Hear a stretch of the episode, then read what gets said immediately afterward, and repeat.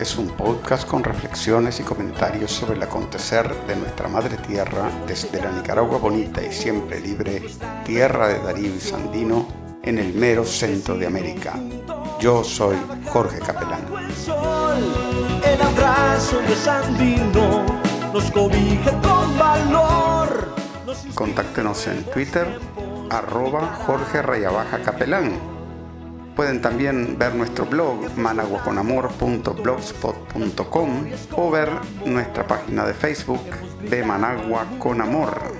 Y también pueden mandarnos algún mensaje por WhatsApp al número 505, el código de Nicaragua, 7706 3613. Somos cultura de paz. Estamos alojados en anchor.fm, la plataforma que democratiza la radio por internet, poniendo la producción de contenidos al alcance de todos y todas. Totalmente gratuita, sin cláusulas oscuras ni letra pequeña. Fácil de usar, estable y ofreciendo una presencia garantizada de su podcast en todas las grandes plataformas del internet.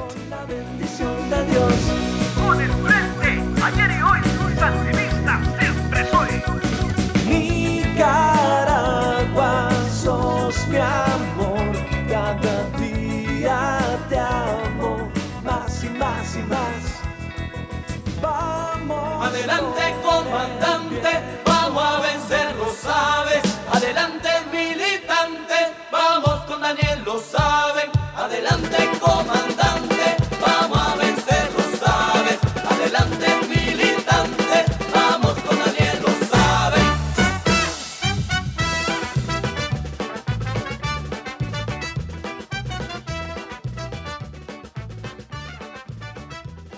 de Managua con Amor tenemos eh, el gran placer y el privilegio de entrevistar al compañero Carlos Fonseca Terán, vicesecretario de Relaciones Internacionales del Frente Sandinista, y, un cuadro que tiene muchas reflexiones sobre lo que pasa en el mundo. Es uno de los estudiosos de la historia del Frente Sandinista más sistemáticos, más eh, ha entrevistado a, todo- a todos los protagonistas de la, de la lucha eh, del, Frente Sandinista, ha escrito varios libros sobre el tema. Eh, esperemos que algún día podamos hacer un episodio eh, sobre, sobre, sobre ese tema, pero en realidad lo que nos trae hoy es arreglar el mundo, nada más ni nada menos. ¿no? Este, hay, hay muchas inquietudes, eh, tanto entre, no solamente entre la militancia sandinista, en la calle, entre la gente, ¿no? sobre qué es lo que va a pasar en el mundo. Y, por ejemplo, tenemos el tema de la emergencia climática, que, ya está aquí, que no es cosa de, qué es lo que va a pasar en el futuro. Tenemos el tema, por ejemplo, de, de este, eh, inquietudes de tipo económico, ¿verdad?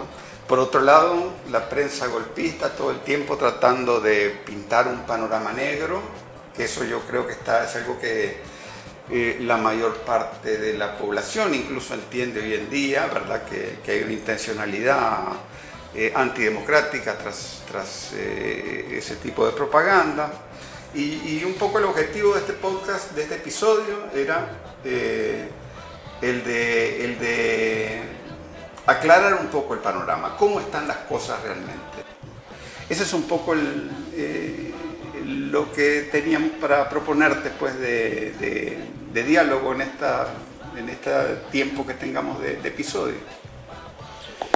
Está bien, hermano. Este, un gustazo para mí estar aquí en este programa con vos, hermano de mil batallas, para componer el mundo.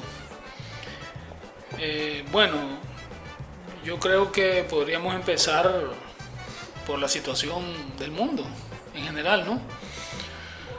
Tenemos en este momento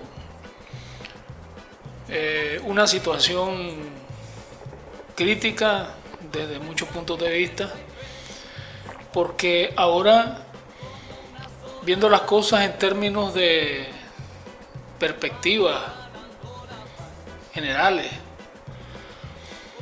de la civilización, ya ahora no se trata de socialismo o barbarie, como decía Rosa Luxemburgo, sino que ahora se trata de socialismo o extinción de la especie humana, hermano.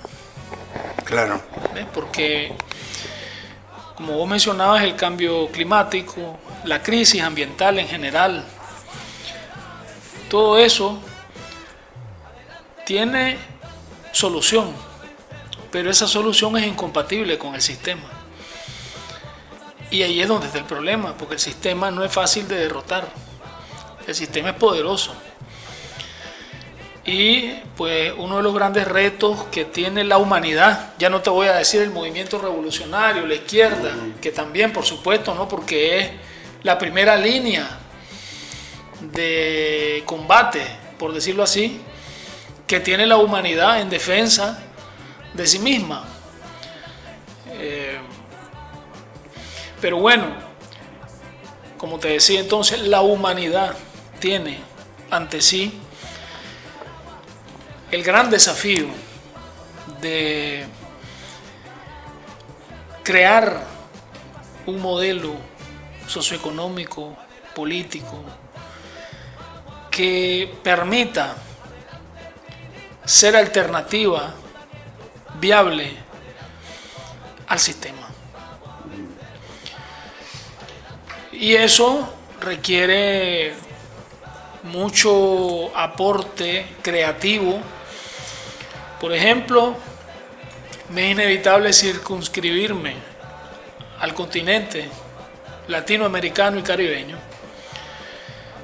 porque precisamente ha sido un campo de experimentación de esas nuevas alternativas, ¿no? Claro. Fue, fue donde primero Nos se ha tocado, sí, Fue donde sobre primero se todo el neoliberalismo y también donde primero se empezó a... donde se a derrotó por primera vez, o donde sufrió sus primeras derrotas temporales, digámoslo así, el neoliberalismo. ¿no? Eh, de hecho, eh, América Latina y el Caribe es una zona este, en la que se han dado una serie de hechos que han hecho historia en el mundo. Este, de los años 50, desde los años, desde los años 50, pues, eh, con el triunfo de la Revolución Cubana se inauguró una nueva, una nueva era en la lucha revolucionaria a nivel mundial y sobre todo en el escenario principal de esa lucha que son los países eh, víctimas de la explotación ejercida sobre ellos por el imperialismo, por las potencias imperialistas. Recordemos lo que decía Sandino a propósito de su aniversario, que la clase trabajadora en nuestro continente sufre una doble explotación, la de las compañías yanquis, o sea, los capitalistas extranjeros, y la de la burguesía nativa, ¿verdad? Este, por lo tanto, en nuestros países, la lucha por la emancipación social va unida indisolublemente de la lucha por la liberación nacional. Diferente al caso de Europa, donde el nacionalismo es de ultraderecha, debido a que son potencias industriales e imperialistas, donde los sentimientos nacionalistas van unidos por lo general a eh, los intereses de dominación, mientras que en el caso nuestro van unidos al, eh, al- a la identidad, van unidos, van unidos a, le- a los intereses que tenemos nosotros como naciones explotadas, es decir, eh, el, el nacionalismo aquí va unido a la liberación de nuestros países, a la emancipación nacional, es decir, a la defensa de los intereses de la clase trabajadora a nivel mundial o de los explotados a nivel mundial, ¿verdad? Porque... Eh, y eso, eso valga, un comentario, que eso que me estás diciendo ahorita viene, o sea, eso viene directamente del pensamiento de Sandino. Además de que es parte del pensamiento antiimperialista eh, mundial, eh, pero, pero hay escrito de Sandino donde él empieza hablando, nuestro problema principal es el imperialismo de los Estados Unidos, después habla sobre el tema de la necesidad de la unidad de los pueblos latinoamericanos y después termina, solo los obreros y campesinos sí. hasta el fin, solo su fuerza organizada dándole el triunfo. Sí, precisamente, eh, digamos, hay un cuerpo doctrinario originario del sandinismo como doctrina política, cuyo contenido fundamental está en el pensamiento de Sandino, que está identificado totalmente con las ideas revolucionarias más avanzadas eh, con las cuales pues él tuvo contacto y este pues Sandino siempre fue claro en su en sus planteamientos por ejemplo cuando estamos hablando de la vinculación que tiene la liberación nacional con la emancipación social me viene a la mente la que para mí es la frase más importante de Sandino, mi espada defenderá el decoro nacional y dará redención a los oprimidos. Ahí es donde él sintetiza este, ese vínculo de la lucha de liberación nacional con la lucha por la emancipación social, que tiene que ver además con lo que planteaba Mao Zedong en relación con el hecho de que eh, el mundo en el siglo XX pasó de la explotación entre unos seres humanos y otros dentro de cada país a la explotación entre unos países y otros. Y por eso es que la lucha contra la explotación, la lucha por la emancipación social, es también la lucha por la liberación nacional de los países explotados. Y de ahí viene esa combinación eh, que hace que en el caso de los países explotados, la liberación nacional vaya unida con la emancipación social. Entonces te decía que tenemos grandes desafíos, la humanidad tiene grandes desafíos, y estos desafíos se plasman en la situación de nuestro continente, por haber sido precisamente, como estábamos viendo hace rato, eh, nuestro continente el escenario principal de los grandes ensayos en los últimos tiempos, ¿no? los grandes ensayos este, eh, socioeconómicos, de, propuestas socioeconómicas y políticas. Y este desafío te decía, tiene que ver con el modelo, tiene que ver con la alternativa que oponemos nosotros al neoliberalismo. Y cuando hablamos de neoliberalismo estamos hablando del único modelo capitalista posible, en mi opinión, en esta época. Lo cual implica que su alternativa no puede ser otro capitalismo, sino que tiene que ser un nuevo modelo socialista, que tampoco puede ser ya el mismo de antes. Llegamos al carnaval para defender la tierra.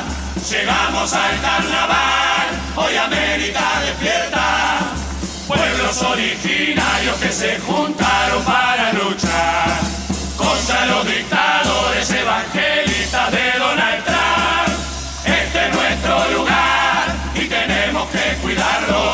Nadie nos podrá callar. Suena fuerte nuestro canto somos la patria grande y ahora nadie nos va a parar. Entre todas y todos el continente resistirá. Macri ya no está más, que la gente no se olvide, que le gusta reprimir, igual que Piñera en Chile.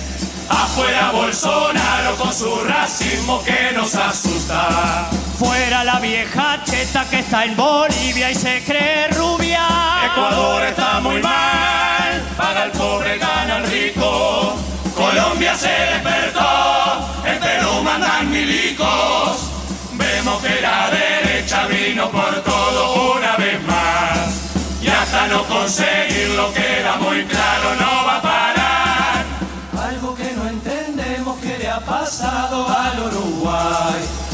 porque se han olvidado de las miseria y hoy son gobierno una vez más. Fíjate Eh, que, fíjate que eh, sí. para ilustrar un poco ¿no? lo que me está diciendo, estos son, esos son citas de hoy, de hoy en día, ¿no? Los cuatro jinetes del apocalipsis que amenazan el progreso en el mundo en el siglo XXI son las tensiones geopolíticas, el cambio climático, la creciente desconfianza mundial y el abuso de las nuevas tecnologías. Esto lo dice Antonio Guterres, secretario general de la ONU. Imagínate. Eh, la situación actual se caracteriza por un recrudecimiento de la incertidumbre, que además la dice que se parece mucho a lo que cómo estaba el mundo antes del crack del año 1929. Eso lo dice nada más y nada menos que Cristalina Georgieva, presidenta, directora gerente del FMI. Imagínate. Y, el, y después hay otro que es este. eh, el. Hay otro que es el. que las bolsas de valores hoy en día mueven casi el 100% del PIB mundial, lo que es el criterio fundamental para una burbuja. Eso lo dice Warren Buffett, que es el eh, especulador más grande de Occidente hoy en día. O sea que la crisis es real, no es inventada. No, este, mira, el problema de la burbuja para mí tiene que ver con algo que es un fenómeno general que se da en esta fase del capitalismo. Y consiste en que eh, las fuentes principales de creación de riqueza material o de riqueza económica, para ser más exacto, porque no es eh, únicamente riqueza material, que es material en términos generales, ¿no? Las fuentes de creación de riqueza en esta época eh, están eh, son principalmente aquellas vinculadas con la especulación financiera. ¿verdad? La especulación financiera. Entonces, eh, esto genera una contradicción tremenda, que es la que se da entre la producción de bienes materiales como eh, el fundamento del desarrollo social, entre la producción de bienes materiales como fundamento del desarrollo social y la especulación financiera como fuente principal de creación de riqueza en este momento. Eso podríamos considerar que es como una especie de la gran burbuja, la burbuja global, digamos, que explica el fenómeno recurrente de estas burbujas inmobiliarias, financieras, etcétera, que cada cierto tiempo sacuden económicamente al mundo. El problema es que estas crisis, para que se transformen en un cambio de sistema, no son suficientes en sí mismas. Claro. Se requiere la acción política organizada y una alternativa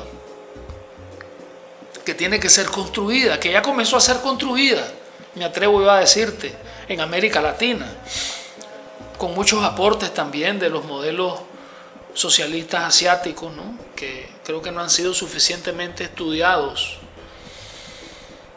por, por la izquierda, ¿no? por el movimiento revolucionario a nivel mundial. Pero estamos eh, en un momento en el cual se requieren estas alternativas que para mí están vinculadas con la necesidad de la creación de un nuevo poder o de una nueva manera de ejercer el poder. Un poder popular, pero que no solamente sea popular, sino que sea también un poder capaz de generar legitimidad de un nuevo orden socioeconómico a través de una nueva institucionalización, un nuevo proceso, una nueva institucionalidad, un nuevo proceso de, eh, este, de creación política. Estamos hablando de que el poder sea ejercido directamente por las clases sociales cuyos intereses se correspondan con los cambios que están dados por la necesidad histórica de la transformación revolucionaria de la sociedad, es decir, que el poder sea ejercido directamente por las clases populares. Pero estamos hablando del ámbito económico. En el ámbito político, que el poder, eh, perdón, estamos hablando del ámbito político, no del ámbito económico. En el ámbito económico, ese poder popular tendría que estar basado, en mi opinión, en el ejercicio directo de la propiedad por las clases, por la clase trabajadora, que por tanto debe tener el control del capital. Es decir, eh, incluso el control del capital es primero, es primero que el ejercicio de la propiedad y es la razón de ser del ejercicio de la propiedad precisamente. Entonces hay muchas opciones que tenemos en cuanto a políticas eh, fiscales, en cuanto a, a programas sociales de desarrollo, como parte de políticas sociales en general, que nos pueden ir haciendo avanzar hacia eso. Porque, por ejemplo, hay una angustia de la izquierda latinoamericana que consiste en que los beneficiarios de los programas sociales orientados a la reducción de la pobreza, cuando dejan de ser pobres, dejan de apoyar a las fuerzas de izquierda, porque como ya no son pobres, estas fuerzas ya no defienden sus intereses. Sin embargo, este es un problema que tiene que ver con la confusión entre clase económica y clase social. Ser trabajador y ser pobre no son sinónimos, aunque en la práctica sí. En la práctica sí, porque los, eh, los trabajadores son la clase explotada y eso empobrece, obviamente, ¿no? Sin embargo, el trabajador puede dejar de ser pobre sin convertirse en pequeño burgués o en burgués. Esto solo es posible con una política social orientada a la creación de un capital social eh, controlado y gestionado por la clase trabajadora. Claro, antes era más fácil porque simplemente se expropiaba y ya, ¿me entendés? Pero ahora los caminos hacia eso, hacia la socialización de la propiedad como eh, fundamento, digamos, del socialismo, son más tortuosos, ¿no? Son más este, sinuosos estos caminos. Pero bueno, eh, entonces te decía que eh, se, hace, se, hace, se hace necesario crear ese, crear ese capital social gestionado y controlado por la clase trabajadora. Volviendo al tema, el problema es la conciencia de clase. Es decir, si vos reducís la pobreza de una manera tal que quienes salen de la pobreza mantienen su identidad de clase y más bien refuerzan su identidad de clase, no tenés el problema que se da que es una expresión de desclasamiento, ¿no? Lo que te decía, de que los pobres beneficiarios de los programas sociales se pasan a la derecha porque ya no se sienten identificados con el programa, con los programas de la izquierda. Pero es que además, cuando hay una política social orientada a la creación de ese capital social gestionado y controlado por los trabajadores, necesariamente tienen que haber también opciones para los que ya salieron de la pobreza. Es decir, nosotros necesitamos tener alternativas de desarrollo económico en nuestras políticas, no solamente orientadas a que los pobres dejen de ser pobres, sino que a los que ya dejaron de ser pobres sigan prosperando. Solo que eh, esto va a depender de la manera en que dejan de ser pobres los que antes lo eran, en que han dejado de ser pobres. Porque si generas ese capital social, gestionado y controlado por los trabajadores, la manera en que deja a la gente de ser pobre impide el desclasamiento. Más bien, al contrario, genera conciencia de clase. Bueno, porque la conciencia de clase sí. se genera por el poder, es decir, porque es el poder económico, no son, es el predominio de determinadas relaciones de producción. Por eso la burguesía tiene conciencia de clase, porque ha ejercido el poder, mientras que la clase trabajadora carece de esa conciencia de clase que tiene la burguesía. Por eso en las elecciones los pobres votan una parte por los ricos, una parte votan por los partidos de derecha que defienden los intereses de los ricos y una parte y otra parte vota por los intereses por sus propios intereses, mientras que la burguesía siempre vota por su por sus propios intereses. Pues tal vez es un ejemplo demasiado Pero simple. aquí a, a raíz del Pero golpe el- derrotado ajá, aquí sí. en Nicaragua, ¿no? Sí. yo creo que ha habido un- una toma de conciencia muy amplia en la población de cuáles son son los grandes intereses eh, en torno a los cuales se mueve esta sociedad. Así es, claro, ese ese es uno de los réditos políticos estratégicos, porque las batallas, por duras que sean, las batallas eh, victoriosas, como lo ha sido esta batalla contra el intento de golpe, como lo fue esta batalla por el intento, contra el intento de golpe, eh, siempre te dejan, digamos, eh, una serie de lecciones. O sea, son batallas de las que siempre salís mejor que como estabas antes. Mejor en el sentido de que estás más fuerte desde el punto de vista de la conciencia, desde el punto de vista organizativo, de la unidad. Es decir, el frente salió internamente revitalizado, fortalecido y más unido de esta, de esta prueba de fuego, una más de tantas que hemos pasado, ¿no? Ahora, pero te decía, con el tema de, de la confusión que se da entre clase económica y clase social, eh, una cosa es clase trabajadora y otra cosa es pobres. Una cosa es pequeña burguesía y otra cosa es clase media. Una cosa es burguesía y otra cosa es clase alta, ¿no? Entonces, eh, el trabajador puede ser clase media sin dejar de ser clase trabajadora. Ese es uno de los grandes desafíos que tienen que ver con el contenido de los programas económicos, perdón, de los programas sociales. Ahora, esto te lo estoy planteando como parte, digamos, de como ejemplificación de lo que son los desafíos que tenemos como izquierda, porque sin la profundización de los cambios sociales no hay manera de enfrentarse victoriosamente este, al imperialismo. El problema es saber cómo profundizar los cambios sociales. Cómo comenzarlos es como más sencillo. El problema es cómo profundizarlos una vez que ya los has comenzado. Porque, por ejemplo, hay una tesis que yo tengo. Si vos dejas en un proceso de cambio social, lo que te decía anteriormente, ¿no? si vos no podés tomar medidas, eh, digamos, convencionalmente radicales, sino que solo podés hacer reformas, podés hacer reformas que vayan orientadas a la creación de condiciones para las transformaciones estructurales. Entonces ya estas son reformas que forman parte de una revolución, porque estás creando condiciones para que se haga esa transformación revolucionaria. Eh, pero, ¿dónde está el, el problema?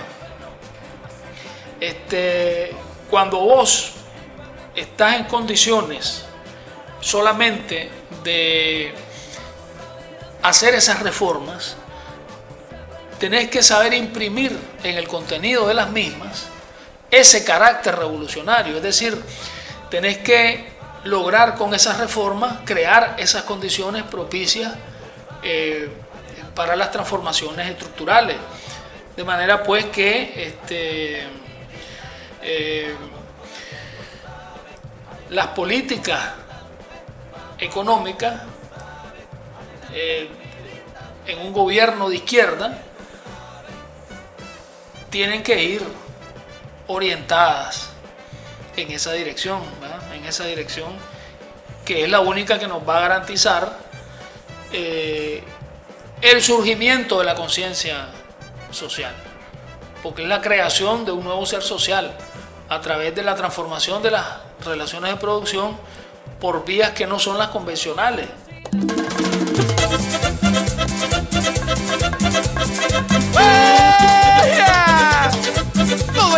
Apoyando la causa revolucionaria.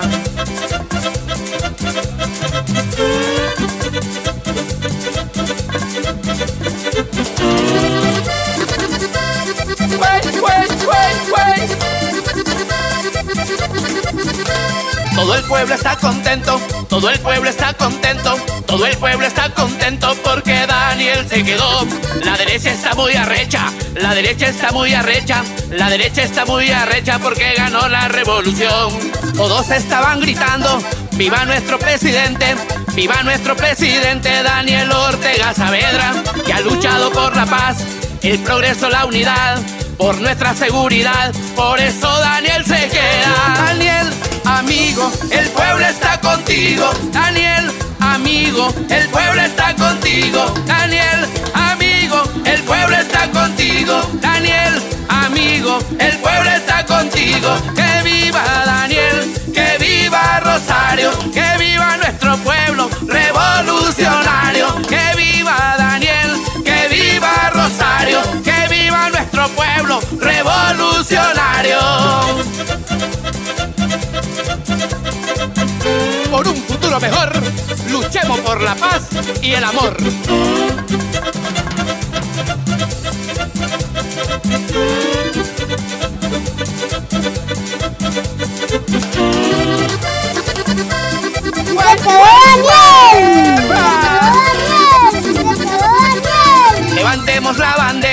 Roja y negra sandinista, apoyando al comandante que es un hombre muy capaz. Levantemos la bandera roja y negra sandinista, que viva mi Nicaragua y que florezca la paz. Todos estaban gritando, viva nuestro presidente, viva nuestro presidente Daniel Ortega Saavedra, que ha luchado por la paz, el progreso, la unidad por nuestra seguridad. Por eso Daniel se queda. Daniel, amigo, el pueblo está contigo. Daniel, amigo, el pueblo está contigo. Daniel, amigo, el pueblo está contigo. Daniel, amigo, el pueblo está contigo. Que viva Daniel, que viva Rosario, que viva nuestro pueblo revolucionario. Que viva Daniel, que viva Rosario, que nuestro pueblo revolucionario.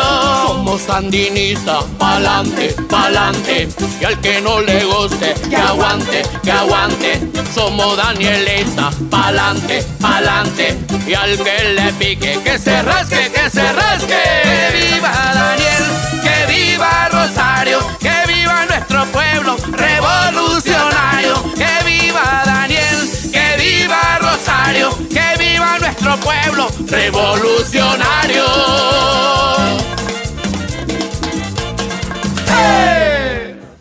Sí. Yo, yo pienso que esa es una de las grandes este, eh, aportes de la revolución popular sandinista ¿no? al- al- a la izquierda mundial, diría, ¿no?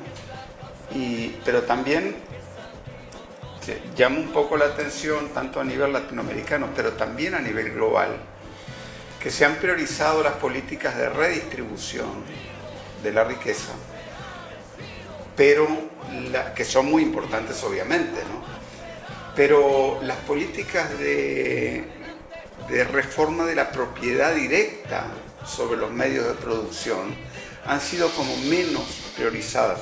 Eso durante, diría yo, los primeros 10 años de gobierno, o sea, la, primera década tal vez de este siglo, ¿no?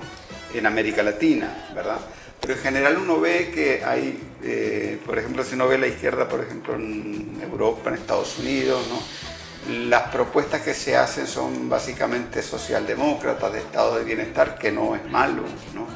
Pero al mismo tiempo se tiende a ver todo el tema de, de la, por ejemplo, las pequeñas y medianas empresas como una cosa meramente reformista y lo que se hace es dejarle ese terreno discursivo, eh, regalárselo a la derecha, ¿no? directamente, ¿verdad?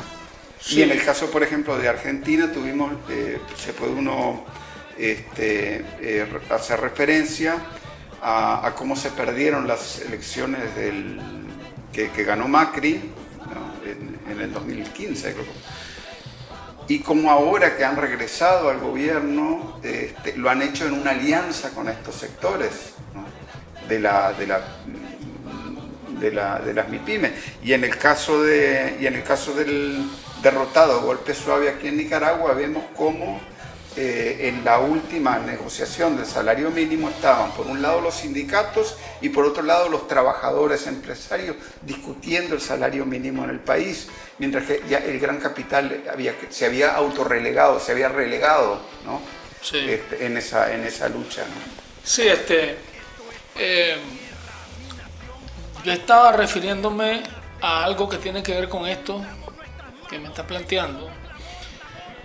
Y es lo siguiente, mira, si no hay cambios estructurales, o si los cambios estructurales, o si cambios estructurales previos no se profundizan de manera perceptible durante un determinado periodo de tiempo, sucede lo siguiente, fíjate bien. Hay algo que es una generación política, es decir, hay un periodo de tiempo que es el que se corresponde con una generación política, que es la edad de votar.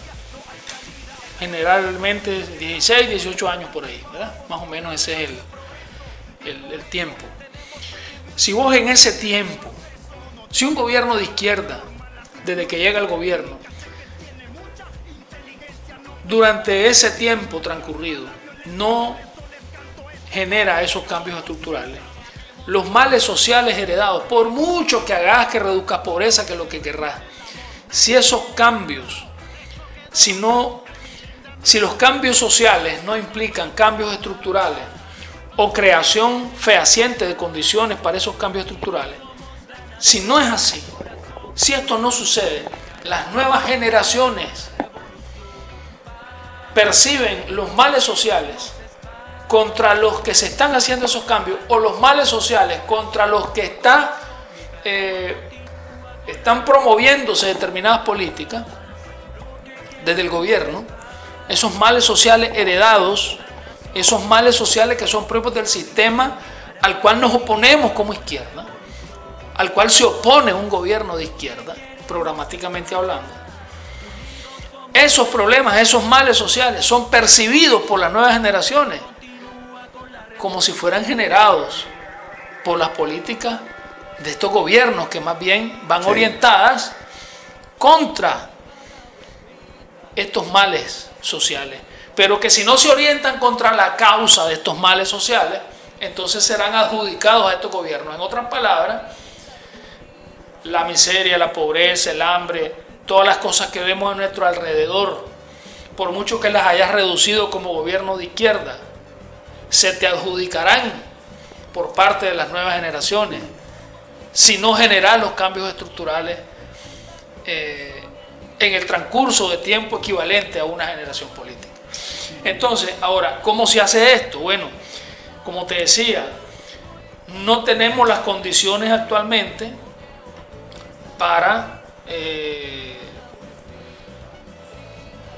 generar procesos de expropiación a corto plazo, pero sí podemos crear ese capital social controlado y gestionado por la clase trabajadora. Eh, esto tiene que ver con la necesidad de modelos de gestión económica, modelos de gestión económica. Pero también tiene que ver con una realidad que tenemos, que es la gestión económica directa, espontánea, por parte de las clases populares, precisamente producto del propio neoliberalismo. Es decir, al reducirse la cantidad de gente o la, proporción de población que, eh, que ejerce sus labores en el marco de relaciones salariales, se da, digamos, un fenómeno que es el de la economía popular.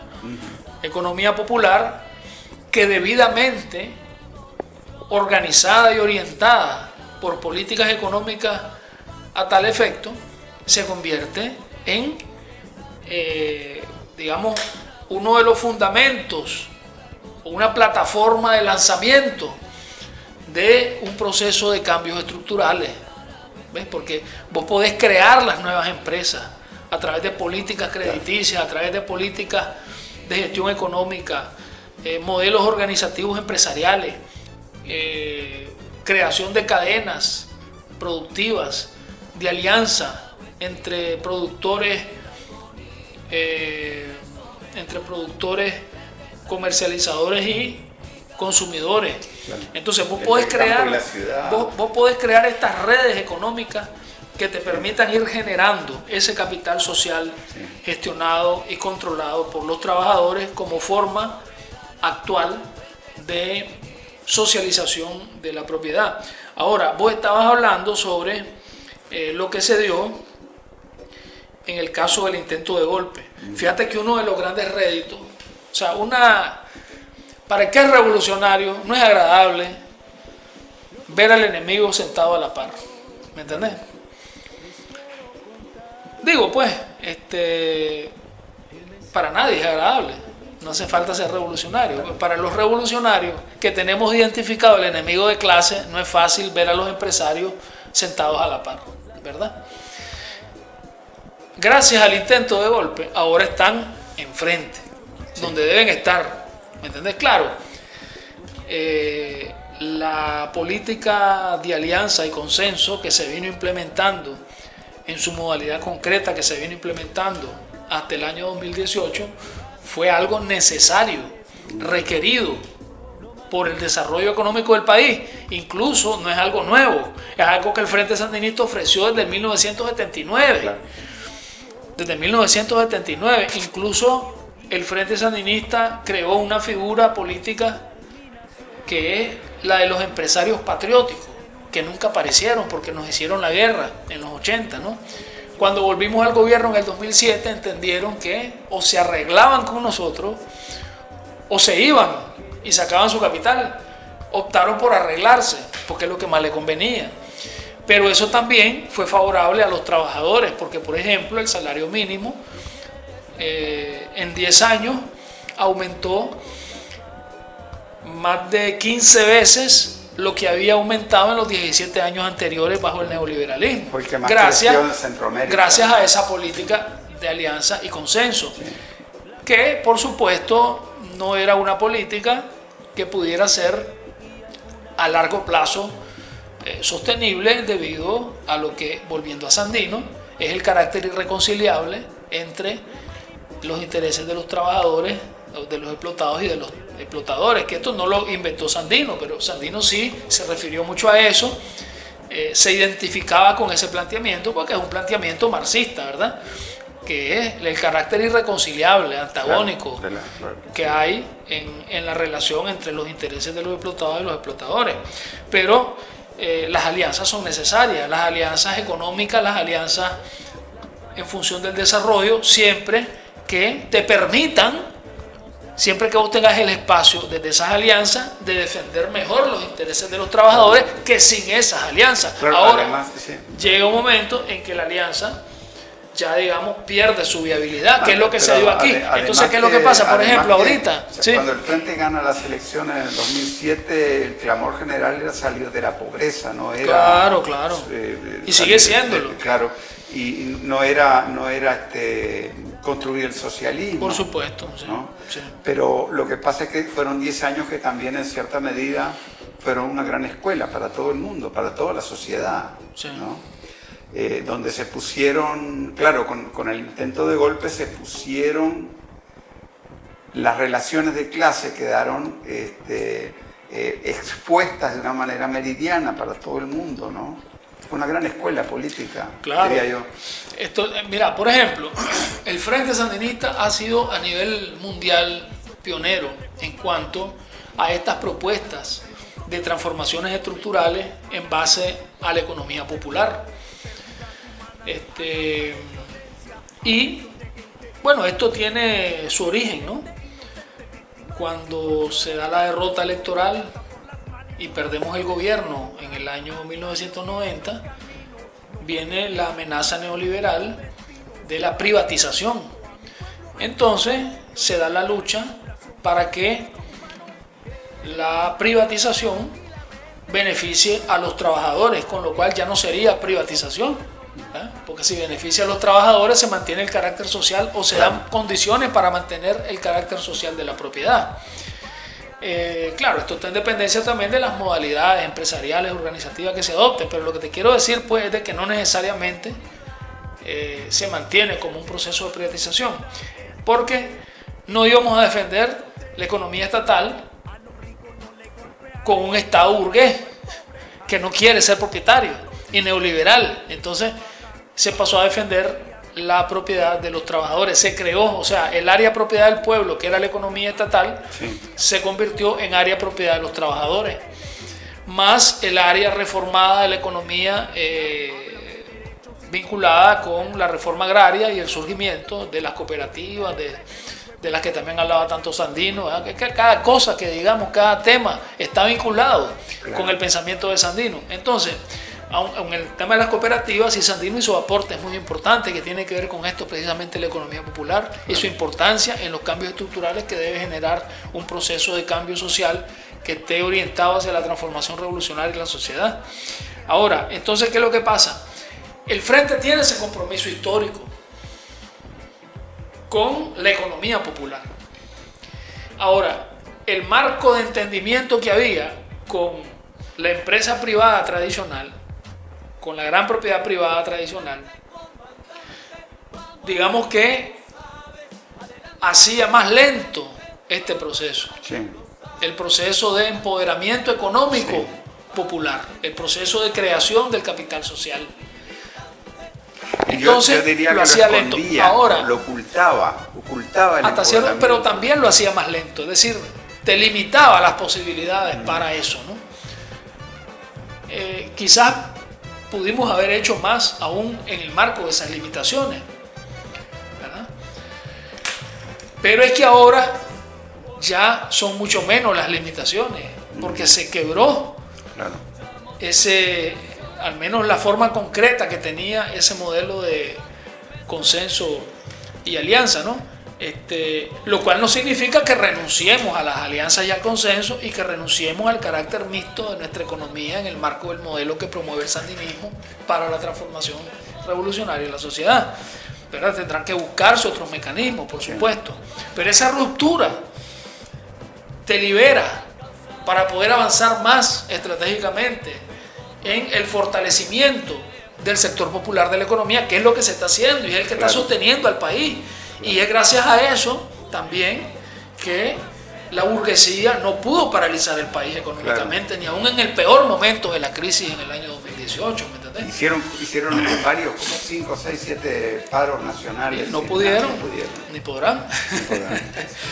Porque bueno, hay un dato importante, no tengo a mano las cifras aquí, pero eh, hay dos formas de medir el peso de los tipos de propiedad sobre los medios de producción. En el caso de Nicaragua, lo que podemos considerar la propiedad, la propiedad social, eh, el sector social de la economía, la economía social en Nicaragua, más de un 50% más de un 50% del Producto Interno Bruto proviene de la economía social, que es economía eh, popular gestionada directamente por la clase trabajadora, cooperativas, empresas de los trabajadores, pequeña propiedad, pequeña propiedad organizada, porque esto es una cuestión importante, ¿no? La pequeña propiedad para que pueda ser plataforma de lanzamiento para cambios estructurales tiene que estar articulada, ¿verdad? e incorporada en los planes de desarrollo de un gobierno que pretende la transformación revolucionaria de la sociedad. Y eso es más o menos el caso nuestro, pues con sus limitaciones, pero este, está, está vinculado, pues digamos, con el modelo que nosotros estamos, estamos impulsando. Entonces, este, más de la mitad del Producto Interno Bruto proviene de la economía social. ¿verdad? Más el sector público, pues y eso, ¿no? Todo está dentro de la economía. La economía popular más el sector público de la economía. Esto integra la economía social, que en el caso nuestro es más del 50% del Producto Interno Bruto. Y si lo medimos por unidades económicas, es más del 70%. Más del 70% de las unidades económicas en Nicaragua eh, son parte del sector popular de la economía. Por lo tanto, esto te explica cómo es que la burguesía no logró paralizar el país económicamente en el marco de la crisis que fue generada por el intento de golpe de Estado. Entonces ahí es donde vos mirás cómo ese poder económico popular defiende efectivamente, es decir, vos mirás la efectividad en la defensa del proyecto revolucionario por parte del sector económico, eh, por parte del sector económico vinculado con el poder popular. ¿verdad?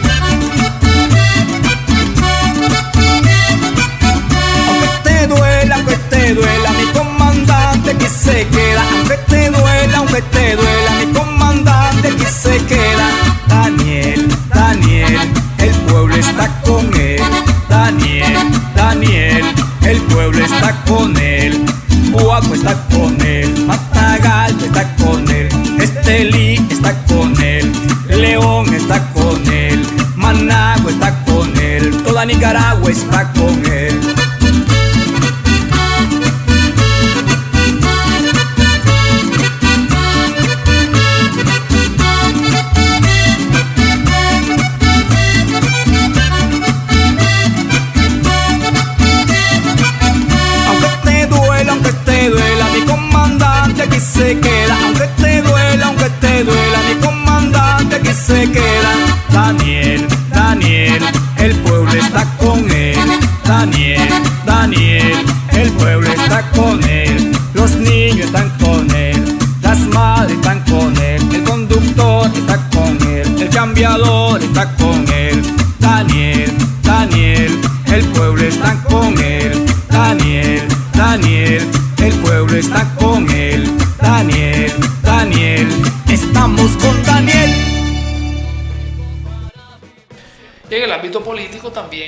Desarrollar la capacidad de eh, las clases populares para la toma de decisiones, es decir, para la participación, el protagonismo en la definición de las políticas de Estado, en las tomas de decisiones gubernamentales, tanto a nivel local como a nivel nacional. Y en esto me parece que tenemos un gran desafío nosotros como sandinistas, como Frente Sandinista, en cuanto a la necesidad de la institucionalización de nuevos espacios a través de los cuales eh, las clases populares ejerzan directamente el poder político. Y eso es un reto que tiene que ver ya con este periodo de estos dos años que nos encontramos de aquí al, de, de este año y del 2021 y más allá. Yo me ¿Cuál, es, atrevería- cuál es el horizonte de este reto? Yo, yo- yo me atrevería a decirte que la institucionalización del poder popular en lo político y el escalamiento hacia formas superiores de organización de la economía popular a partir de las políticas económicas se constituyen como el eje central de los desafíos que podemos tener nosotros como sandinismo en este momento. A la par de eso, también es necesario algo que forma parte de los grandes desafíos de la izquierda a nivel continental también, y es la articulación política de la fuerza revolucionaria. Esto tiene que ver con el tema polémico del carácter de vanguardia de una organización revolucionaria, de una organización política revolucionaria. Porque se confunde el carácter de vanguardia con sustitución del pueblo en el ejercicio del poder. El carácter de vanguardia no implica la sustitución del pueblo en el ejercicio del poder. Es más, el creador teórico de este concepto, que es Lenin, lo primero que plantea precisamente es el ejercicio directo del poder por el pueblo a través de los soviets. Entonces, este, eh, una vanguardia revolucionaria no es para sustituir al pueblo en el ejercicio del poder y tiene que regirse por una serie de mecanismos, por una serie de principios organizativos que le permitan la vinculación permanente, eh, orgánica con el pueblo. Una vinculación que no solamente dependa de la voluntad de la militancia o la dirigencia, sino que también esté asegurada por mecanismos eh, organizativos vinculados con estos principios de vida orgánica que te garanticen esa vinculación. Tener los mayores niveles posibles de participación de la militancia en las tomas de decisiones, eh, consolidar el carácter colectivo de los organismos de dirección, aplicar de manera creativa en las circunstancias eh, concretas en las que corresponde los principios de centralismo democrático, imprimir el carácter revolucionario en el contenido de trabajo de las estructuras orgánicas de la vanguardia revolucionaria, que implica el trabajo político, la lucha ideológica, la vinculación con los problemas de la gente, el análisis de la situación de la realidad política, el estudio político, la crítica y la autocrítica, la ejemplaridad. Esto concretamente a nivel territorial también debe girar alrededor de promover la participación del pueblo en las tomas de decisiones gubernamentales, pero esto es imposible si no tenés claro un modelo al respecto que se pueda plasmar en un proyecto de institucionalización de ese poder popular en lo político. Y por otra parte, en el ámbito de las instituciones del Estado, la misión fundamental de la vanguardia revolucionaria es garantizar el correcto funcionamiento de las instituciones conforme a lo que es la voluntad política basada en el compromiso con el pueblo que tiene nuestro gobierno. Es decir, que los funcionarios amen al pueblo, el amor al pueblo, que se apropien de su papel como servidores del pueblo, ¿verdad? Este, que hagan bien su trabajo y que la militancia sea ejemplar en ese sentido. Que no haya corrupción. El, combate a la corrupción es fundamental dentro de lo que es la misión de la vanguardia revolucionaria en las instituciones del Estado. Este, de manera pues que estamos hablando del ámbito territorial y el ámbito de las instituciones del Estado, que son eh, donde están organizadas las estructuras de base o lo que nosotros llamamos los consejos de liderazgo sandinista en el caso del Frente, ¿no? como vanguardia revolucionaria, donde considero que la misión fundamental a nivel territorial es promover la participación del pueblo en las tomas de decisiones y en el ámbito de las instituciones del Estado garantizar el correcto funcionamiento de las instituciones, ¿verdad? Es decir, entonces todo esto está vinculado con ese carácter revolucionario del contenido de trabajo político de la vanguardia, como te decía, que está vinculado con el trabajo político, con la formación eh, ideológica, con la- el ejercicio de la crítica y la autocrítica, ¿verdad? Eh, y por otra parte, la necesidad de tener los mayores niveles posibles de participación de la militancia en los procesos de definición de estrategias, etcétera. Pues, por ejemplo, nosotros como vanguardia revolucionaria es importante que volvamos a prestar atención a nuestros documentos fundamentales rectores. Nosotros necesitamos actualizar Claro. el programa, El programa. los estatutos, ¿me entendés? Que la militancia tenga contacto con esto, que los militantes conozcan sus deberes y sus derechos.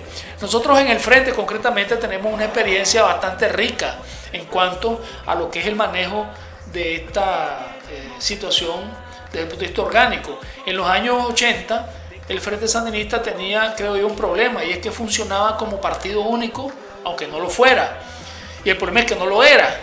Es decir, estábamos en un modelo pluripartidista, pero eh, con un funcionamiento de partido único en el siguiente sentido, y es que no todos los sandinistas podían pertenecer al Frente Sandinista.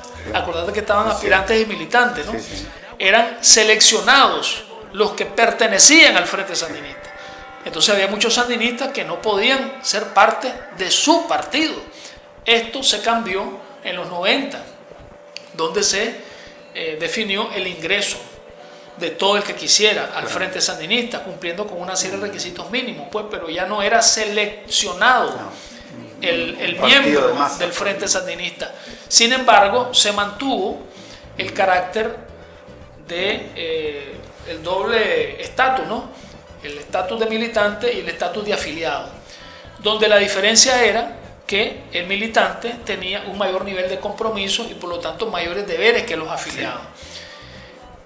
Pero ya la militancia no era en base a selección, sino que era en base a la opción que tuviera el miembro. Es decir, el sandinista podía quedarse como afiliado o entrar como militante o ser militante después de ser afiliado. Después de entrar, él podía optar por la militancia, pero previamente sabiendo que eso implicaba un mayor nivel de compromiso, ¿verdad? Sin embargo, el problema de esto, ¿cuál fue? Que este,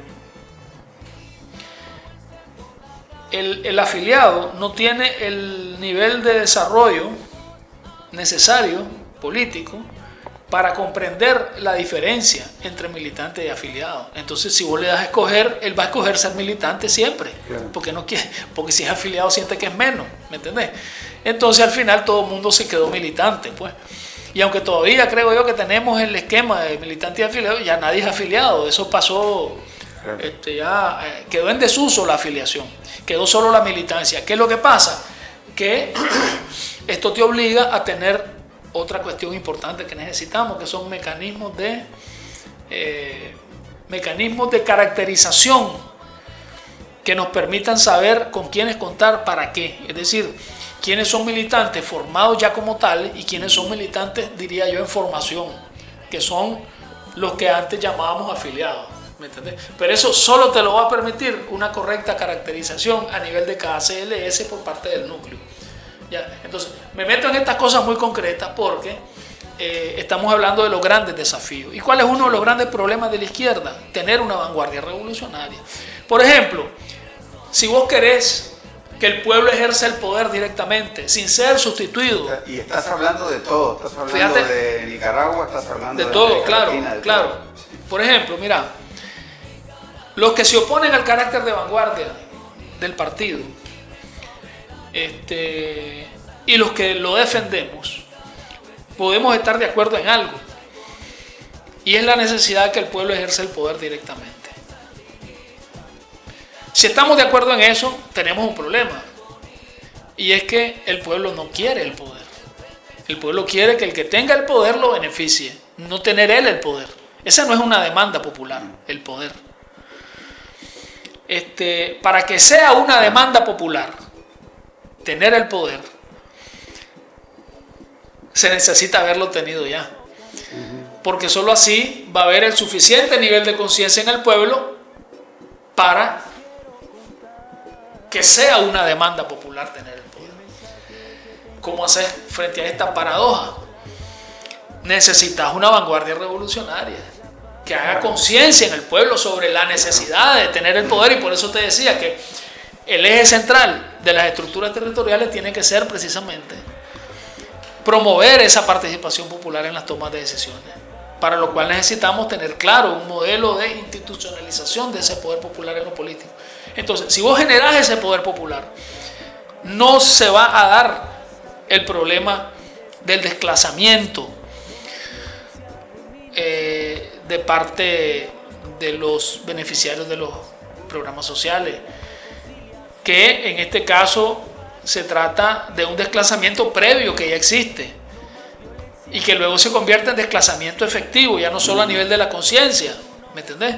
Entonces ahí pues eh, yo creo que es necesario eh, hacer énfasis, ¿no? Porque de ahí depende que haya futuro para las transformaciones revolucionarias que nos proponemos, ¿verdad?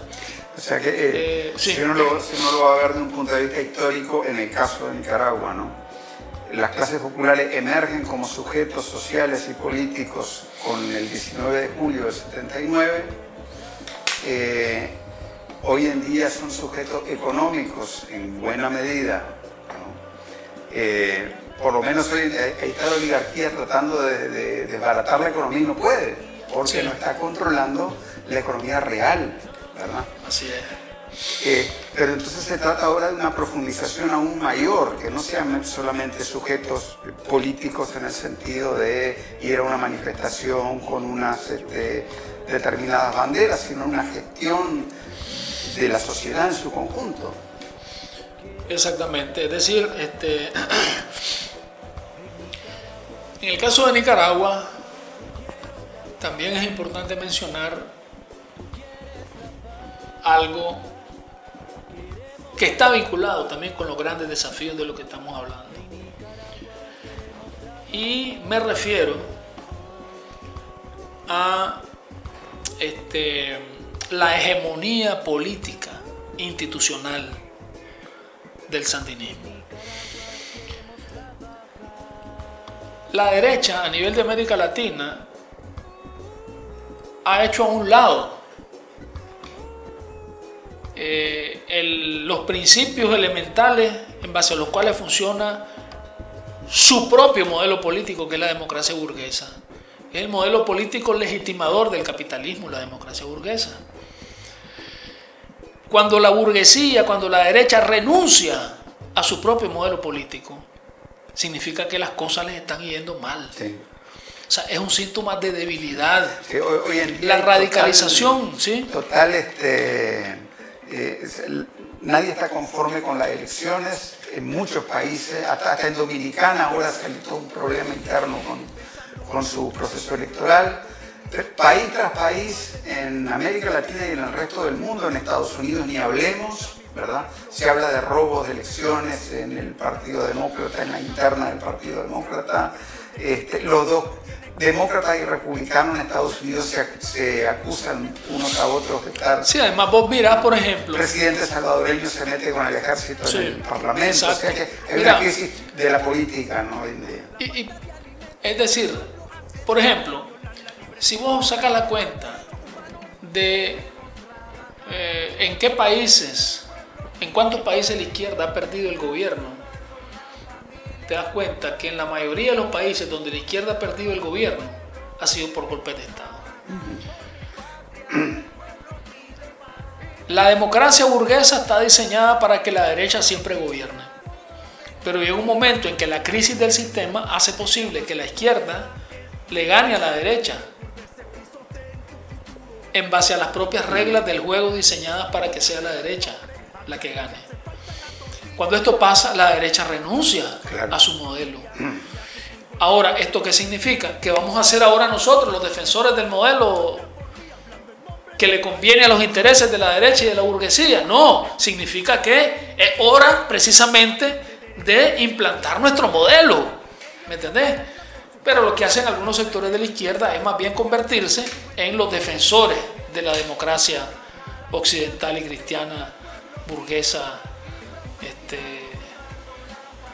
que responde pues a los intereses de la burguesía, ¿verdad?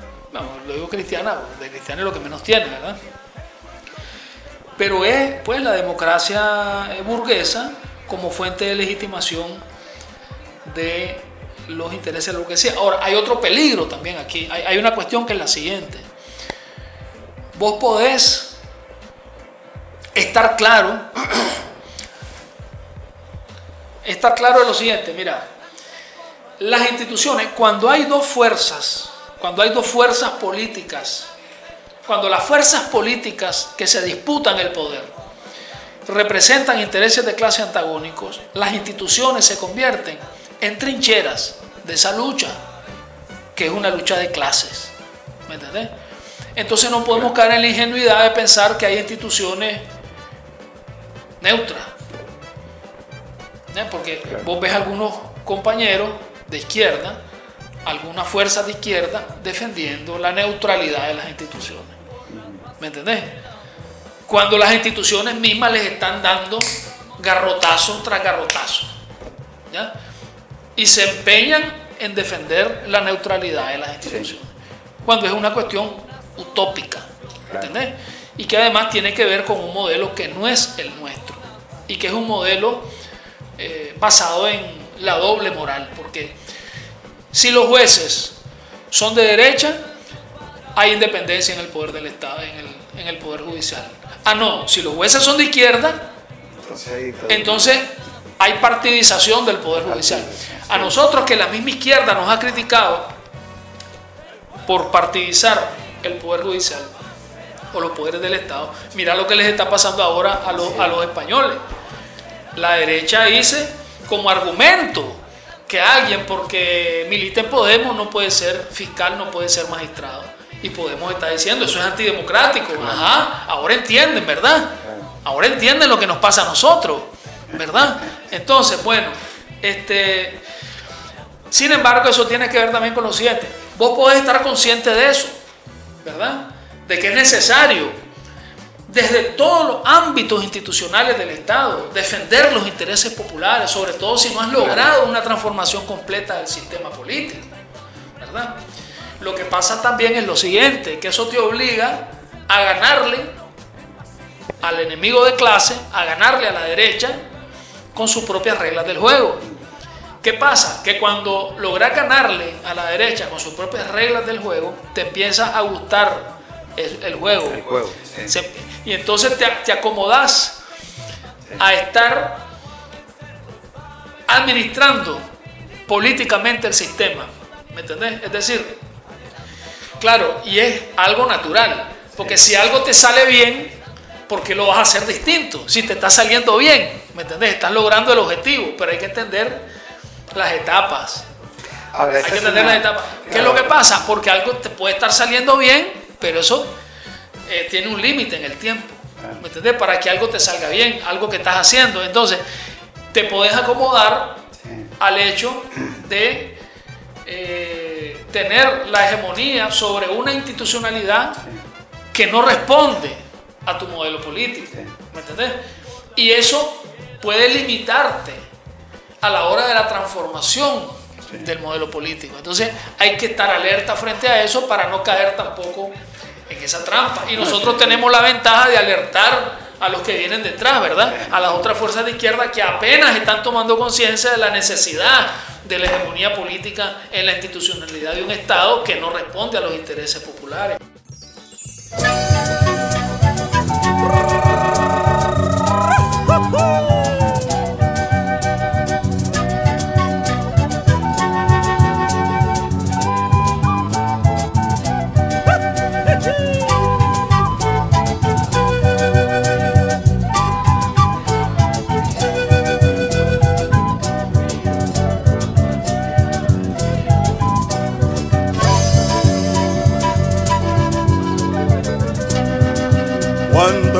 En tu rostro general. Ya ves que la traición no pudo derrumbarte y tu nombre es ahora un estandarte de pueblos libres y de dignidad. Corrió la sangre generosa un día, pero hoy brillan al sol nuestras banderas, la azul y blanca y la roja y negra, triunfó tu grito de patria y libertad. Te lo cuentan las hormigas, tenías razón general. Te lo cuentan las hormigas, tenías razón general.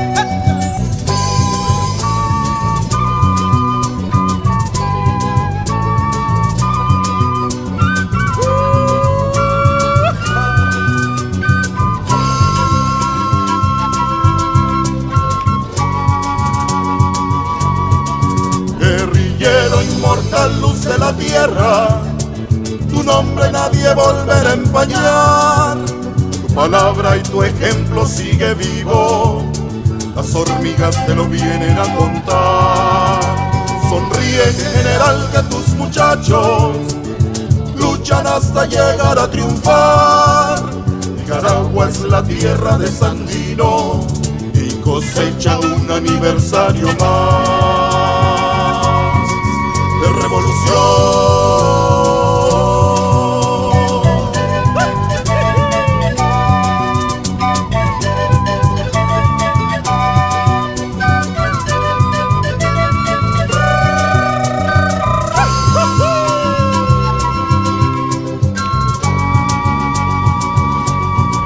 Guerrillero inmortal, luz de la tierra, tu nombre nadie volverá a empañar. Palabra y tu ejemplo sigue vivo, las hormigas te lo vienen a contar. Sonríe general que tus muchachos luchan hasta llegar a triunfar. Nicaragua es la tierra de Sandino y cosechan un aniversario más de revolución.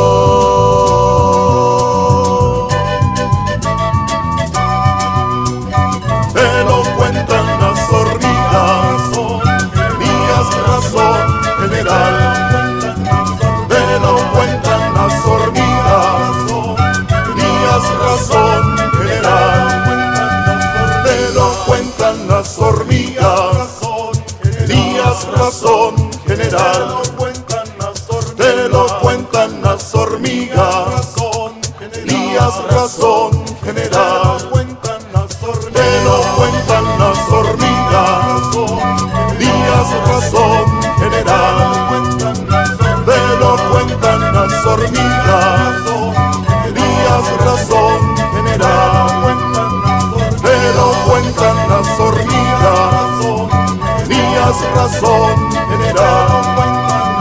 Te lo cuentan las hormigas.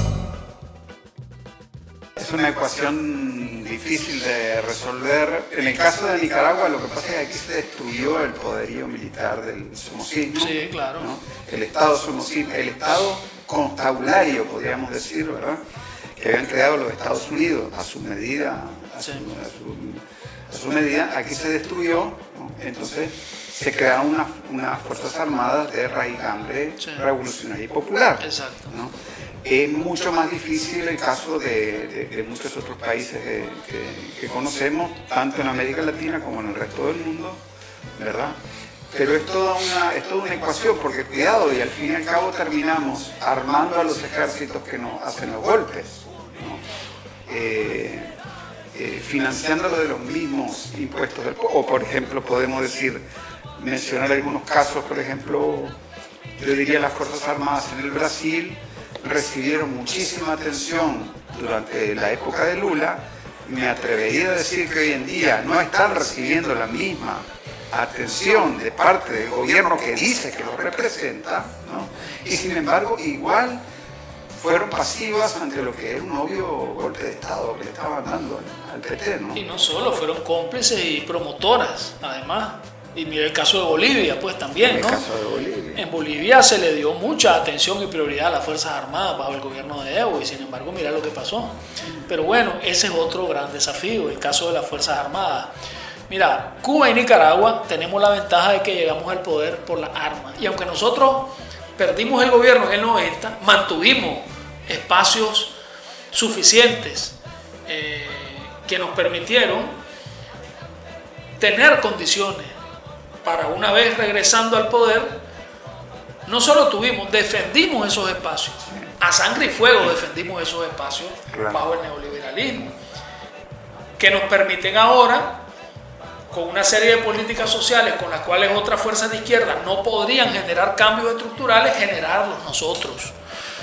Aunque ahora se necesite la profundización de dichos cambios estructurales. Pero lo que te decía es que Nicaragua y Cuba tenemos la ventaja que llegamos al poder por las armas. Nosotros mantuvimos las armas aún perdiendo el gobierno en el 90. Se dio el caso único en la historia de un gobierno de derecha con fuerzas armadas de izquierda, con fuerzas armadas patrióticas revolucionarias, de origen revolucionario. Entonces, Cuba y Nicaragua tienen esa ventaja. Venezuela tiene una ventaja parecida, porque Venezuela empezó la revolución con una rebelión armada, dentro del ejército, pero fue al fin de cuentas una rebelión armada. Y como nació en el seno del ejército el movimiento revolucionario, o sea, la vanguardia surgió dentro del seno de las Fuerzas Armadas, la vanguardia revolucionaria, y eso le permitió a Venezuela tener, digamos, desde el arranque mismo del proceso revolucionario, un proceso de transformación de las Fuerzas Armadas, el origen de Chávez, un militar revolucionario, permitió que en el caso de Venezuela, sin haber llegado al poder por las armas, hayan logrado crear un ejército que podemos considerar que no es el ejército de la burguesía, el ejército de la derecha, ¿me entendés? Entonces tenemos esa ventaja en el caso de Venezuela, Nicaragua y Cuba.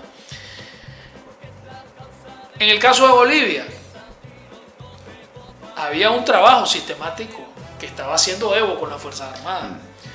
Yo creo que no tuvo el tiempo suficiente para que eso fructificara, porque ahí ya se trata también de un relevo generacional de los altos mandos pues, y todas Claro. esas cosas, aunque aún en eso Evo avanzó bastante, porque en un momento dado me acuerdo que sustituyó toda la cúpula militar y todo, ¿me entendés?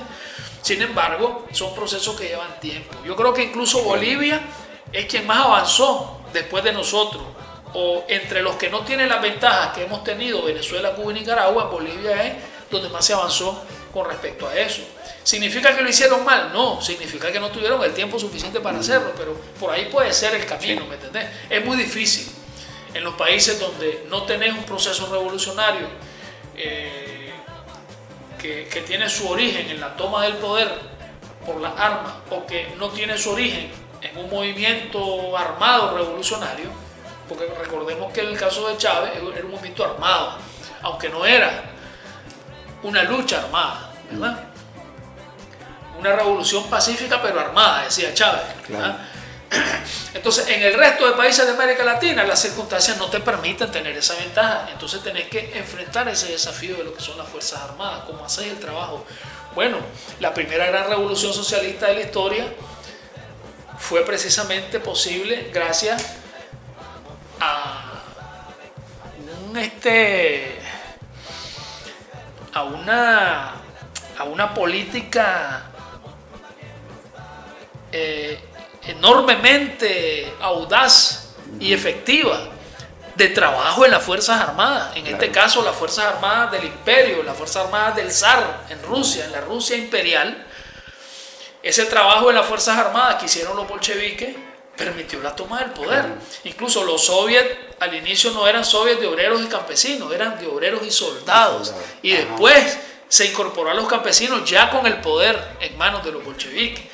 Entonces los bolcheviques hicieron el trabajo en el seno de las Fuerzas Armadas, levantaron a la soldadesca contra la oficialidad. ¿ah? Y entonces eh, eso fue parte de las cosas que hicieron posible el triunfo, nada más y nada menos que la primera revolución socialista de la historia. Es decir, el trabajo en las Fuerzas Armadas permitió el triunfo de la primera revolución socialista de la historia. Ahí tenés un buen ejemplo a seguir, ¿me entendés? Es decir, eh, fue el triunfo porque no fue una lucha armada la que hubo tampoco.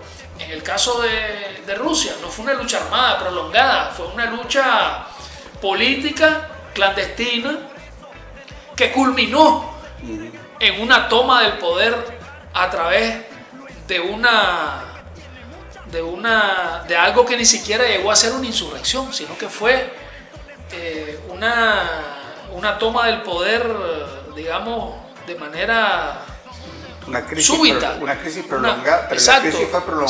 Sí, claro, la crisis. 1905 Claro, la crisis. venía. Así es, exactamente. ¿No? Entonces, eh, pero se dio este trabajo interno con las Fuerzas Armadas.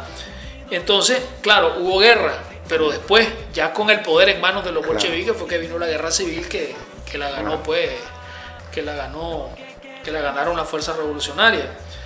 ¿Verdad? Entonces ahí tenemos pues ese gran desafío Pero también. entonces toda esa discusión de hace 30, 40 años está viva todavía sobre el tema del- de, de- de la relación con el poder, eh, con la relación con las armas, la relación con las Fuerzas Armadas Sí, así es, efectivamente. y sobre el carácter de clase de la democracia.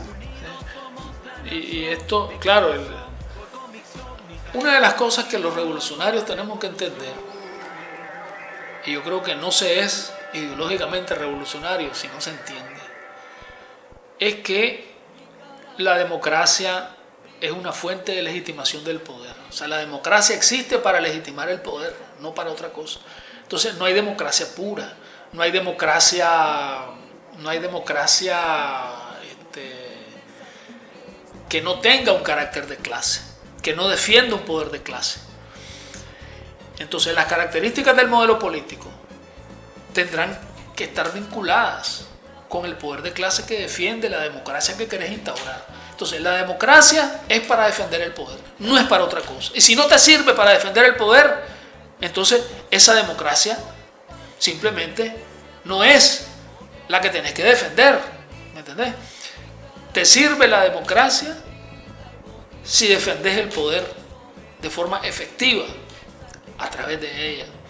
Porque el objetivo nuestro, ¿cuál es? El objetivo de la revolución es que el poder mismo, el poder político como tal, deje de ser necesario algún día.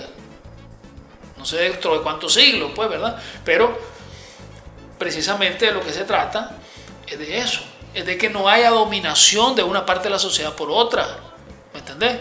Que es la esencia del poder político. Entonces, la democracia es para el poder político, para defender ese poder político que queremos que algún día desaparezca. Entonces, sí necesitamos una democracia, pero que responda al modelo político eh, que, que se corresponda con los intereses de las clases populares que son los que nosotros defendemos. Entonces, claro, es indispensable para la legitimación del poder. La democracia la puedes hacer a un lado en determinadas circunstancias, lo puede hacer la derecha, lo podemos hacer nosotros. Sin embargo, a largo plazo es insostenible un modelo que no esté basado en una fuente de legitimación. Una fuente de legitimación. Y la democracia es indispensable para eso, o sea, para la legitimación del poder. La democracia es indispensable para la legitimación del poder. Eh, pero es eso, ¿no? Nosotros no podemos estar pensando que la democracia como tal, pues la democracia pura, pues no. El poder está por encima, la defensa del poder y la lucha por el poder está por encima de la lucha por la democracia o la defensa de la democracia. La defensa de la democracia está subordinada a la lucha por el poder, al carácter clasista de la lucha por el poder. Y la lucha por el poder y el poder mismo subordinado a los principios. Porque el poder para nosotros no es un fin, es un medio para la transformación revolucionaria de la sociedad. Este, bueno, ya estamos eh, a una hora cercana a la que me dijiste que tenías otro compromiso, ¿no? Entonces yo quería este, aprovechar ya para, para- para, eh, redondear todo esto, ¿no? ¿Cómo está la situación con el Foro de Sao Paulo, con el ALBA? ¿Qué, qué se está haciendo en estos momentos para, eh, Bueno, en parte eh, eh, la situación es un poco con- co- contradictoria, porque por un lado los pueblos se levantan y por otro lado el fascismo se muestra con ribetes que son muy parecidos a los que había hace 40, 50 años. Entonces, para lidiar con toda esta situación, ¿qué es lo que nuestros pueblos, sus organizaciones están haciendo en estos momentos? Mira, como se sabe, el Foro de Sao Paulo, o no todo el mundo sabe, el Foro de Sao- aunque ahora sí ya es un poquito más conocido, ¿eh? nos ha hecho, lo ha hecho más conocido la propia derecha cuando, Ah, claro. cuando acusa al Foro de Sao Paulo de, de estar conspirando para los levantamientos populares que se han dado. Pues este, es lo siguiente ¿ah? sobre esto. El Foro de Sao Paulo eh, es un espacio muy útil para que la izquierda latinoamericana logre tener este, comunicación eh, interna, es decir, que para que la izquierda, para que las diferentes fuerzas de izquierda en nuestro continente se reconozcan mutuamente y logremos ponernos de acuerdo en muchas cosas, intercambiar experiencias, es indispensable ¿no? para eso, ¿no? para, que, para que las fuerzas de izquierda tengamos capacidad de una comunicación sostenida, sistemática. Por eso fue creado el Foro Sao Paulo, eh, por iniciativa de Fidel y de Lula, cuando se estaba derrumbando la Unión Soviética, que eran momentos de derrota en el mundo para la izquierda. Cuando se creó el Foro de Sao Paulo, solo en Cuba estaba en el poder la izquierda. Solo había un partido en el poder, en el foro. Y luego llegaron a haber más de 10, 20, más de 10, 15, por ahí, pues. ¿verdad? Entonces, este, y actualmente, pues todavía habemos varias fuerzas políticas en el foro. Y habremos, ¿verdad? que estamos en el poder. Entonces, este, sin embargo, yo creo que la situación del mundo y de América Latina demanda mayores niveles de articulación política de la izquierda. El problema es que el Foro de Sao Paulo, y así debe ser, es muy heterogéneo, es muy diverso. Y te digo que así debe ser porque es necesario que mantengamos esa vinculación entre las fuerzas progresistas de izquierda existentes en el continente. Sin embargo, esto impide esa diversidad necesaria del foro, hace que el foro mismo sea un mecanismo insuficiente para el nivel de articulación política que necesita la fuerza revolucionaria en el continente en este momento y a nivel mundial. Porque esa diversidad te impide definir cuestiones de estrategia y vinculadas con el modelo que son indispensables para avanzar en estas circunstancias históricas. De ahí la importancia del llamado que hizo Chávez a la Quinta Internacional, que como no tuvo tal vez un, proceso previo, digamos, de, generación de consenso al interno de las fuerzas revolucionarias, en el momento no prosperó, tal vez se adelantó a su tiempo. Sin embargo, pues no le llamemos Quinta Internacional, pues hasta el nombre es polémico, ¿verdad? Sino que es necesario una mayor articulación, una expresión organizada, una vanguardia sí. revolucionaria, continental y mundial, que no existe desde que... ¿Cuál fue el problema? Se desintegró la internacional y luego surgió el Movimiento de Liberación Nacional y se mantuvo el campo socialista con los partidos comunistas, etcétera, que siempre se reunían en sus conferencias y sus cuestiones.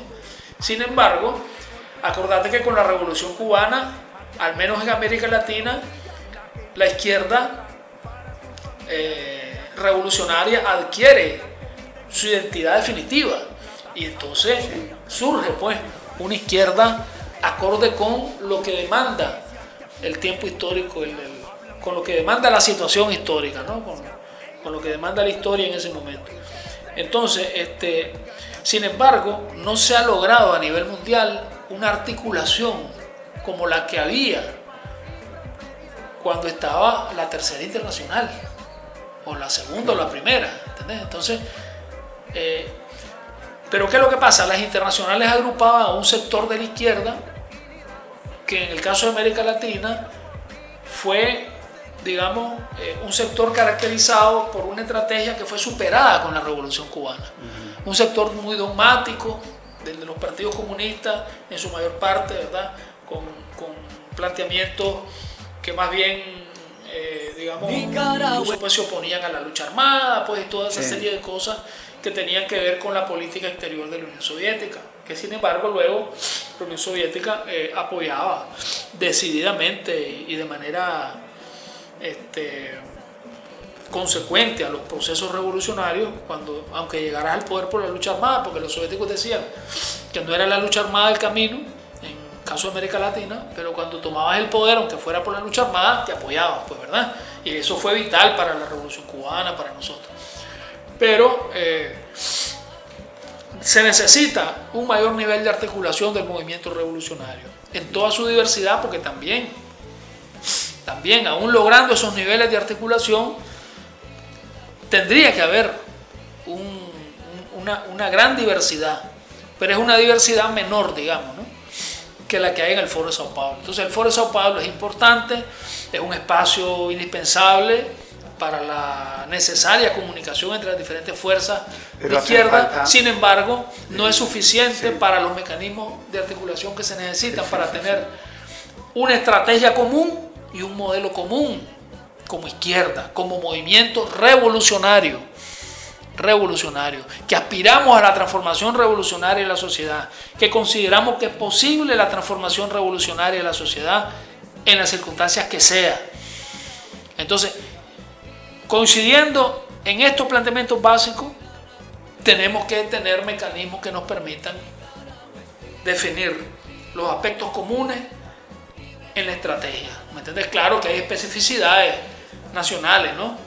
Que por supuesto en el modelo y en la estrategia, pero tienen que haber cuestiones comunes que definamos colectivamente como vanguardia revolucionaria continental. En un mundo como en el que estamos, en un mundo que, donde la interdependencia es, es muy superior a la que había antes, donde lo que pasa en un lugar afecta a lo que pasa en otro lugar en mucha mayor medida que antes, en un mundo tan interconectado como el que tenemos actualmente, es mucho más necesario todavía que la vanguardia revolucionaria. Sin vanguardia revolucionaria no hay conducción revolucionaria y sin eso no hay lucha revolucionaria triunfante, porque el socialismo es la única sociedad que solo se construye de manera consciente y eso requiere el papel de la vanguardia revolucionaria. Entonces, si no hay una vanguardia revolucionaria, no hay una lucha revolucionaria triunfante. Entonces, a nivel continental y mundial, se necesita una articulación política suficiente como para que haya una vanguardia revolucionaria en esa lucha a nivel mundial, que no sea en base a la imposición, que sea respetando los espacios territoriales, lo que sea, ¿eh? mecanismos organizativos que te garanticen, que te garanticen la efectividad en el desarrollo de esa estrategia. Sin embargo, es necesario llegar a esos mayores niveles de articulación. El Foro Sao Paulo está muy bien, está muy fuerte, está más fuerte que nunca, me atrevo a decirte, una proyección política importantísima, ¿verdad? Este, hay incluso, te voy a decir, mayor fuerza a lo interno del Foro Sao Paulo de lo que son los planteamientos más avanzados desde el punto de vista de la ideología revolucionaria. Eh, sin embargo, eh, nunca será suficiente como mecanismo de articulación política. Se necesitan esos mayores niveles para lograr avanzar cualitativamente, para lograr pues que la lucha sea victoriosa. O sea que ese es el reto actual ante los grandes, este, la, la- la seria crisis en la que se encuentra la humanidad en estos momentos. ¿no? Socialismo o sobrevivencia, podemos decirlo. Socialismo o extinción de la especie extinción. humana. Socialismo o fin de la humanidad. O fin de la humanidad. Eso es. Así es, así es. Bueno, muchas gracias, hermano.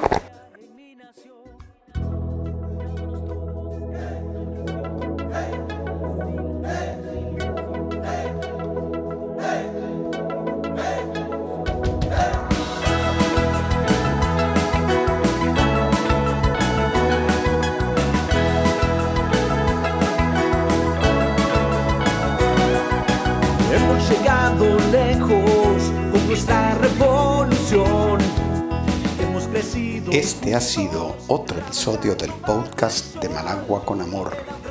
Más temprano que tarde estaremos de regreso con reflexiones y comentarios sobre el acontecer de nuestra madre tierra desde la Nicaragua bonita y siempre libre, tierra de Darío y Sandino en el mero centro de América. Las victorias con amor.